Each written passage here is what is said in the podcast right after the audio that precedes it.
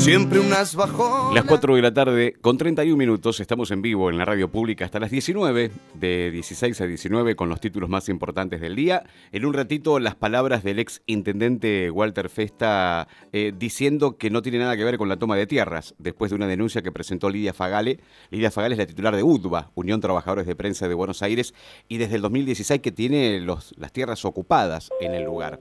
Eh, ¿Se podrá hacer algo desde el Consejo Deliberante por la toma de tierras? Ya se lo voy a preguntar a Lucas Franco, que es dirigente de Somos, además es concejal del oficialismo, y ayer se aprobó la creación de parques agroecológicos y a eso apuntamos primero, para ver qué significan, qué, cómo nos cambia o nos podría cambiar la vida esto. Eh, Lucas, te saluda Eduardo Pierce, gracias por atendernos, muy buenas tardes. ¿Cómo estás, Eduardo? Buenas tardes a vos, al equipo y a la audiencia. Muchas gracias por el llamado. No, por favor, contanos de qué se trata, qué fue lo que se aprobó, qué es un parque agroecológico.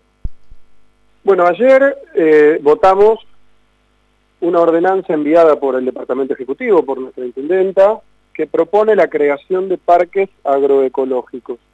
Esto es una técnica distinta a la que conocemos para la producción de alimentos, sin agrotóxicos.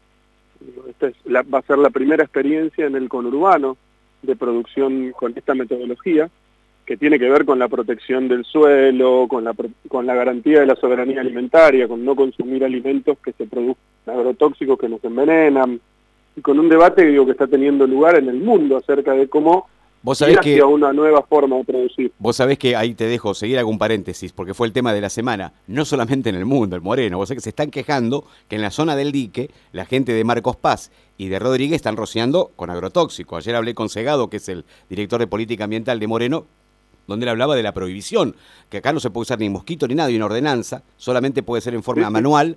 Eh, por eso digo, ni siquiera en el mundo, haces cuatro kilómetros y ya están rociando con agrotóxicos, por eso te dejo seguir, que es muy interesante. No, no, pero digo, a ver, nosotros, una cosa es lo que se produce, nosotros tenemos una ordenanza que prohíbe la producción, que prohíbe eh, los agrotóxicos, las fumigaciones. Ahora, nosotros comemos y consumimos sistemáticamente productos Exacto. que en su cadena de producción han sido contaminados con agrotóxicos. Lo que estamos planteando es una, un espacio para la producción de alimentos sin la utilización de agrotóxicos. Por eso es un parque agrario agroecológico, una nueva forma de, de producir que va a tener lugar, el desarrollo de esa producción va a ser en Moreno. ¿Y cómo empalma esto con el otro debate que estamos teniendo, que es el de la situación de las tomas de tierras. Bueno, ¿cómo empalma? La, la otra que votamos, que fue una propuesta de concejales y concejalas de ambos bloques que trabajamos en la modificación de una ordenanza del año 2001, es permitirle al Estado utilizar los dispositivos que ya están reglamentados en una ordenanza del año 69, que es la ordenanza general del la ordenanza general número 38 de la provincia de Buenos Aires, para poner en custodia aquellos terrenos abandonados que tienen una inminencia de ser tomados. Que esto, digo, esto que muchas veces se discute frente a la situación de toma, ¿por qué no se ponen esos terrenos a producir? Bien, bueno, bien. la combinación... Hacemos, como para que la gente vaya entendiendo otro paréntesis. La idea es, con esta ordenanza, empezar a trabajar a futuro. Las tomas que están están y hay que lidiar con eso y hay que urbanizar. La idea es que no siga habiendo tomas y rever, hacer un censo de los terrenos cuyos dueños los abandonaron o no pagan, etcétera, y ahí implementar esta nueva ordenanza. Claro, son dos cosas. los terrenos que ya están en desarrollo, de, nosotros tenemos, se hizo durante el gobierno de la gestión pasada a nivel nacional, se creó la ley nacional para construir el registro nacional de barrios populares. Moreno tiene un registro de barrios que no están formalizados y que tienen que ir camino a formalizarse. Más de 90. Ahora, claro, desde que inició esta gestión, compartimos el, el inicio del debate alrededor de esta ordenanza. Fue un encuentro que tuvimos el lunes en la sede del Teatro Marechal con agentes del Ministerio Público Fiscal y funcionarios del Departamento Ejecutivo para hacer un diagnóstico de la situación de las tomas de tierras. Más de 100 tomas fueron evitadas desde que se inició esta gestión. Es un número alto porque quiere decir que tenemos una peligrosidad al respecto de esta situación constante, pero también habla de una vocación de la gestión de impedir la toma.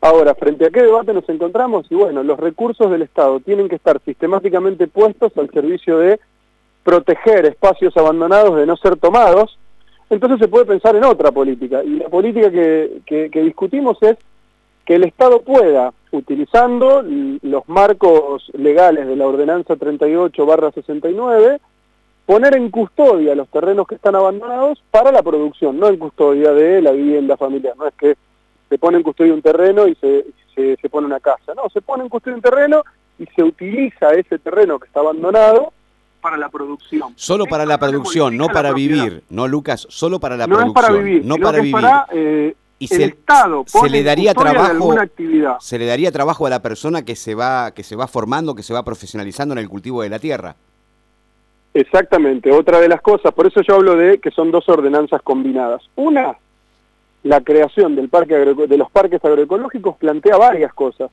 la prioridad de la mano de obra local la prioridad para conveniar con instituciones públicas, de universidades públicas para la capacitación de quienes vayan a trabajar en esta técnica, también un dispositivo para que haya un abastecimiento con un porcentaje de la producción a las instituciones comunitarias, también combinándola con la ordenanza de góndolas que votamos hace, hace unas sesiones, que puedan tener un lugar, este, esta producción pueda tener un lugar en los supermercados e hipermercados de Moreno, y la otra es una ordenanza que regula qué puede hacer el Estado cuando llega y se encuentra con un terreno abandonado.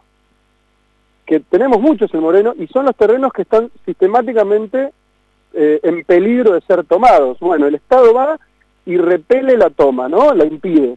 Eso implica destinar una cantidad de recursos que después el mismo vecino nos dice, yo necesito que el patrullero esté patrullando el barrio y hay que disponer todas las veces de patrulleros, de... Eh, recursos del Estado municipal, del Estado provincial, para impedir una toma, y el terreno vuelve a estar abandonado, bueno, el titular no pierde la propiedad, porque tiene la propiedad, ¿por qué? Porque tiene el título, porque paga alguna tasa municipal.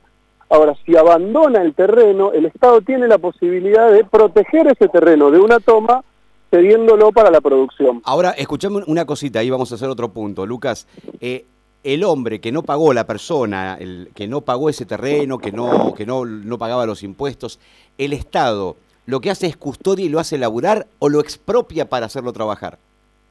Son dos situaciones distintas. Cuando hay una morosidad extendida en el tiempo, es decir, ni, ni siquiera se pagan las tasas municipales, el Estado tiene el recurso judicial de ir por una expropiación. Eso ya existe desde siempre. Ahora, ¿Qué pasa cuando, como en muchos casos, hay grandes, enormes parcelas de tierra que están por años abandonadas, pero el titular vive en otra provincia, en otro país, en otro, en otro distrito y paga las tasas municipales, pero es lo único que hace. Pero el, el lugar es un pastizal tremendo, sin cerco, sin absolutamente ningún ejercicio posesorio, por así decirlo. Claro.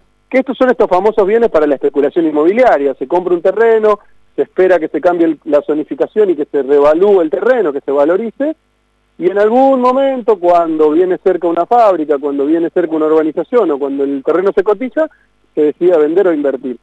Eso no está, digo, no es cuestionable esa decisión. Ahora, mientras tanto, ese terreno abandonado que se convierte en un pastizal genera inseguridad para la comunidad, genera muchas veces eh, un drama entre los vecinos porque son los propios vecinos del lugar los que generalmente denuncian. no es el titular el que hace la denuncia, son los vecinos los que denuncian que se está por tomar un terreno.